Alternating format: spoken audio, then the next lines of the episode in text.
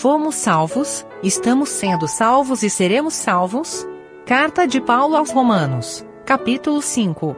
Comentário de Mário Persona. Porque Cristo, estando nós ainda fracos, morreu a seu tempo pelos ímpios.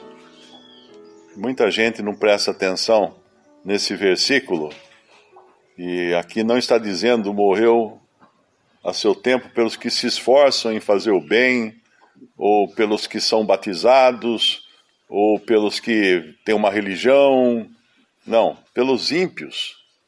E no, no capítulo 4, ele já falou a respeito do Deus que justifica os ímpios, não os bons. Os, me, o, o, os sãos não precisam de médico, o Senhor falou, e sim os enfermos. Então, a primeira coisa para uma pessoa entender o Evangelho é chegar ao fundo do poço, é chegar ao estado em que ela reconhece não encontrar em si mesma qualquer força ou qualquer poder para se salvar. Enquanto um afogado, alguém que está se afogando, fica se debatendo, geralmente o, o salva-vidas não, não chega perto dele. Ou se chega, vai ser para colocar aquela, aquela pranchinha, né? aquela boinha, para o cara se agarrar na boinha. Por que, que o salva-vidas não corre lá e já abraça o cara? Porque ele sabe que se fizer isso, enquanto aquele, aquele desesperado está com forças, ele vai levar o salva-vidas para o fundo. Ele vai se agarrar no salva-vidas e vão morrer os dois. Então ele tem que esperar o salva-vidas se, ele tem que, o salva-vidas tem que esperar o que está se afogando se cansar, ou às vezes até desmaiar, desistir. Desistir de, de ser salvo. E aí ele vai e agarra por trás. Agarra ele por trás, para que ele não tenha como se pegar no, no salva-vidas. E isso é importante entender, porque a salvação é assim. Nós só podemos ser salvos quando nós, nós perdemos as forças não existe mais nada em nós a que nós possamos recorrer. Teve uma autora do século, século XVIII ou XIX, não me lembro agora, que disse que a última coisa que morre no ser humano é o orgulho.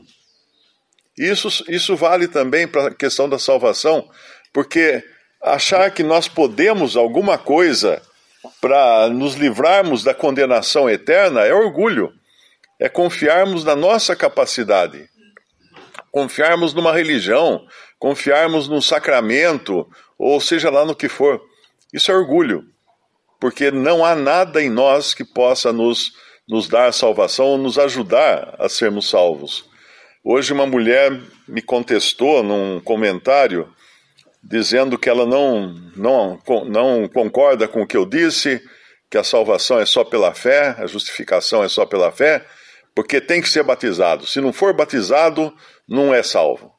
Ela está mal informada, certamente foi, foi ensinada de maneira errônea por alguma religião, porque se ela parasse um pouco apenas para raciocinar, não precisa nem ter muitos neurônios para isso, ela iria entender que uma salvação que dependa de um batismo não é uma salvação que seja de Cristo porque a pessoa vai depender de dois salvadores, Cristo e aquele que batiza.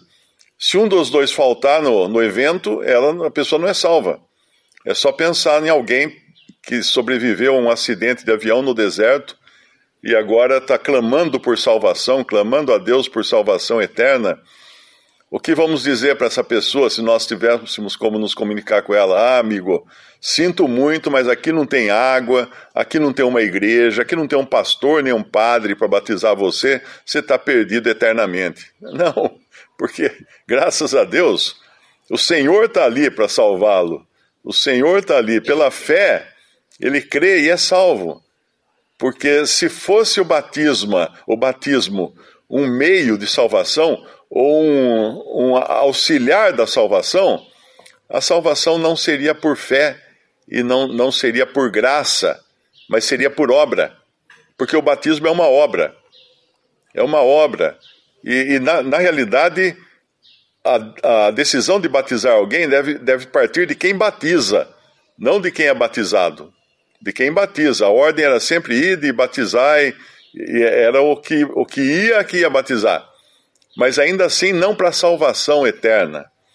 Então, muitos, muitos ligados a religiões, a dogmas, a doutrinas errôneas, acabam não entendendo a sua incapacidade de qualquer, qualquer meio de salvação que não seja pela fé no Senhor Jesus Cristo. Uma justificação que não seja pela obra completa de Cristo na cruz. Pois Cristo, estando nós ainda fracos, morreu a seu tempo pelos ímpios. Morreu a seu tempo pelos ímpios. É interessante também que esse capítulo 5 aqui nos ensina uma lição de que a salvação ela tem três aspectos, pelo menos, pelo menos três aspectos, né? Porque a gente sempre fica falando que estamos salvos, fomos salvos né, no passado pela fé em Jesus, tal. Aí você chega no versículo 9, tem uma decepção, porque ali diz: "Logo muito mais agora, tendo sido justificados pelo seu sangue, seremos por ele salvos da ira." Ué, mas você não falou que já fomos salvos? Sim, fomos salvos eternamente pela fé no Senhor Jesus e na sua obra. Mas ainda seremos salvos da ira. Que ira é essa? Eu acredito que no capítulo 2 de Romanos, se eu não estiver enganado, ele vai falar no versículo 3: E tu, ó homem, que julgas os que fazem tais coisas, cuidas que fazendo-as tu escaparás ao juízo de Deus. Ao juízo de Deus. É porque, e, e, no versículo 5 também fala, mas segundo a tua dureza e teu coração impenitente, entesouras ira para ti no dia da ira e da manifestação do juízo de Deus. Então, voltando lá para o nosso capítulo 5, na realidade existe uma ira, existe um juízo de Deus destinados aos incrédulos aos impenitentes. Mas nós seremos salvos dessa ira também. Seremos salvos desse juízo. Não passaremos por esse juízo, como fala no capítulo 5 do Evangelho de João. Evangelho de João, capítulo 5, versículo uh, 20, 24. Na verdade, na verdade vos digo que quem ouve a minha palavra e crê naquele que me enviou, tem, aqui o verbo está no presente, tem a vida eterna. Não entrará em condenação. A outra versão fala, não passará pelo juízo, mas passou da morte para a vida. Então a justificação eterna e a salvação eterna, ela acontece no momento em que cremos em Jesus como Salvador já temos a, justificação, já temos a salvação, já temos o perdão de todos os nossos pecados, já temos a vida eterna.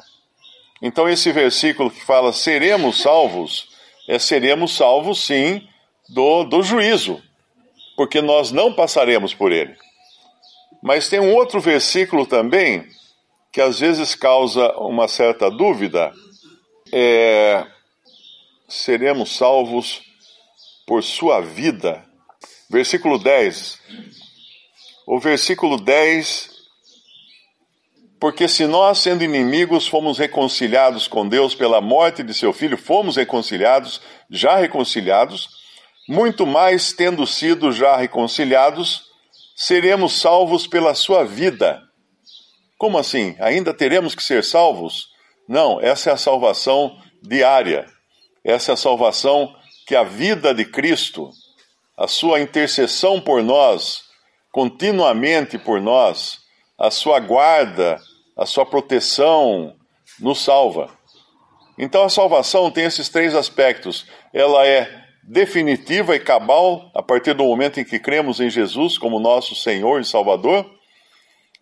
Não, uh, não, não passaremos pela, pelo juízo eterno, ela nos salva também do juízo eterno no final e vamos sendo salvos à medida em que vivemos nesse mundo, pela vida de Cristo.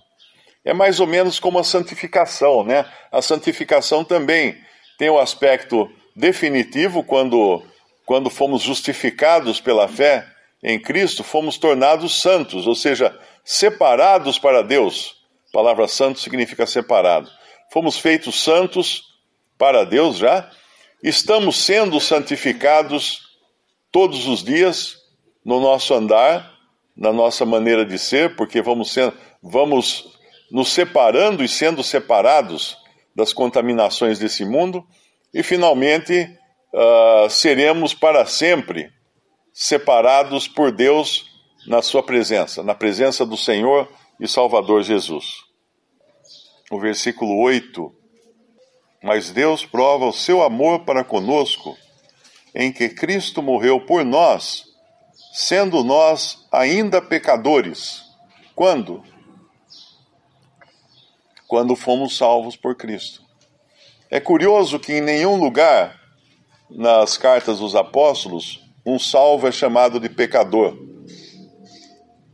Ele era um pecador perdido até o dia em que ele creu no Senhor Jesus Cristo. Porque a partir desse dia, ninguém pode atribuir a ele qualquer pecado que não tenha sido carregado pelo Senhor lá na cruz. Na cruz, ele tomou sobre si os nossos pecados. Ele foi recebeu ali a paga pelos nossos pecados. Então, se ele recebeu a paga pelos nossos pecados ali na cruz, como eu seria hoje um pecador, não é? Eu posso dizer que sou um pecador perdoado, um pecador justificado, um pecador salvo. Mas Deus não me vê mais como um pecador. Porque se nos visse como pecadores, ele, ele estaria dizendo que então faltou alguma coisa no, na obra do seu filho. O seu sangue derramado não foi suficiente para nos purificar de todo o pecado. Qual? Os pecados que eu cometi uh, até minha conversão? Não. Porque quando ele morreu, eu não existia ainda. Então ele morreu na cruz e levou todos os meus pecados, aqueles que, que eu cometi a vida inteira, antes, durante e depois minha, da minha conversão. Todos. A salvação, ela, ela é assim abrangente. Ele não deixou nenhum, nenhum pecado para eu espiar. Existem algumas seitas, algumas religiões, existe até uma que, que diz uh, se uh, congregar sem denominação, que eles dizem o seguinte, que no arrebatamento irão apenas os vencedores. Quem são os vencedores? Ah, os vencedores são aqueles caras legais, né, que, que vivem uma vida santa e justa e, e irrepreensível e tal. E geralmente quem, quem prega isso se, se acha dentro do clube dos vencedores, né? Ele não vai, ele não vai achar que está no clube dos perdedores. Mas eles dividem, então, as, a, os cristãos em duas classes: os vencedores e, embora eles não digam, os, os perdedores. Quem seriam esses perdedores? Seriam aqueles que terão de passar pela tribulação, pela grande tribulação, para purgar alguns pecados que eles ainda tenham. Então, na realidade, inventaram um purgatório evangélico. É isso aí que inventaram, que é uma, um, um estado intermediário entre a perdição e a, entre a salvação e, e a perdição eterna, né? Então eles dizem que quem realmente não não estiver andando direito vai passar pela grande tribulação para purgar os seus pecados. Aí é, aí é o mesmo que dizer que Cristo morreu em vão, que a sua obra na cruz não foi completa.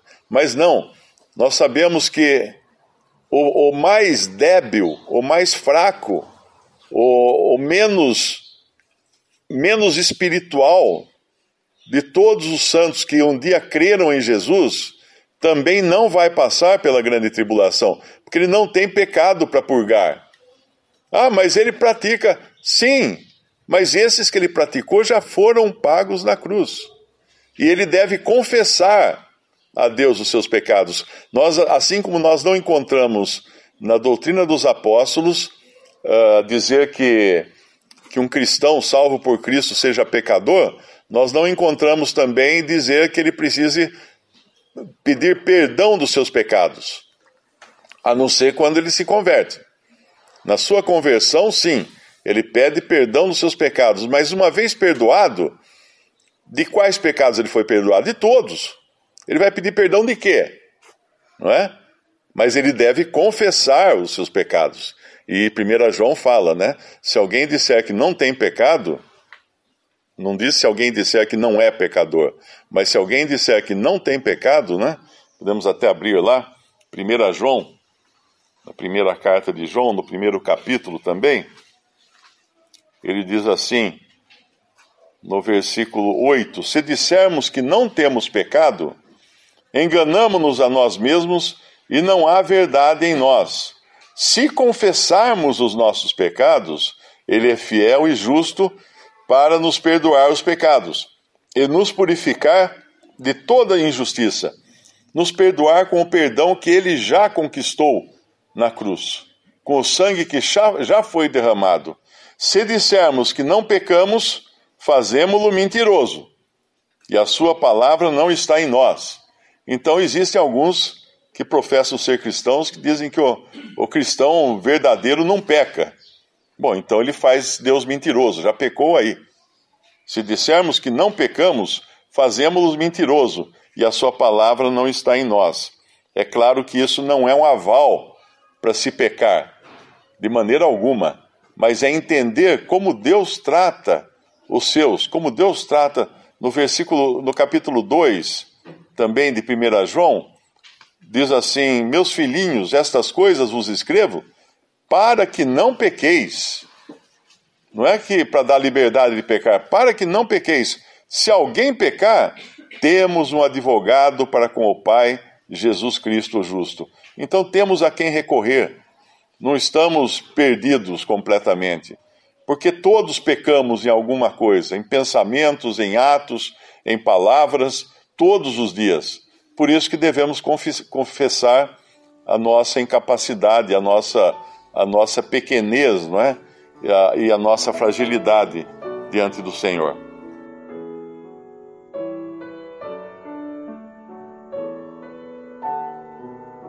Visite respondi.com.br. Visite também 3minutos.net.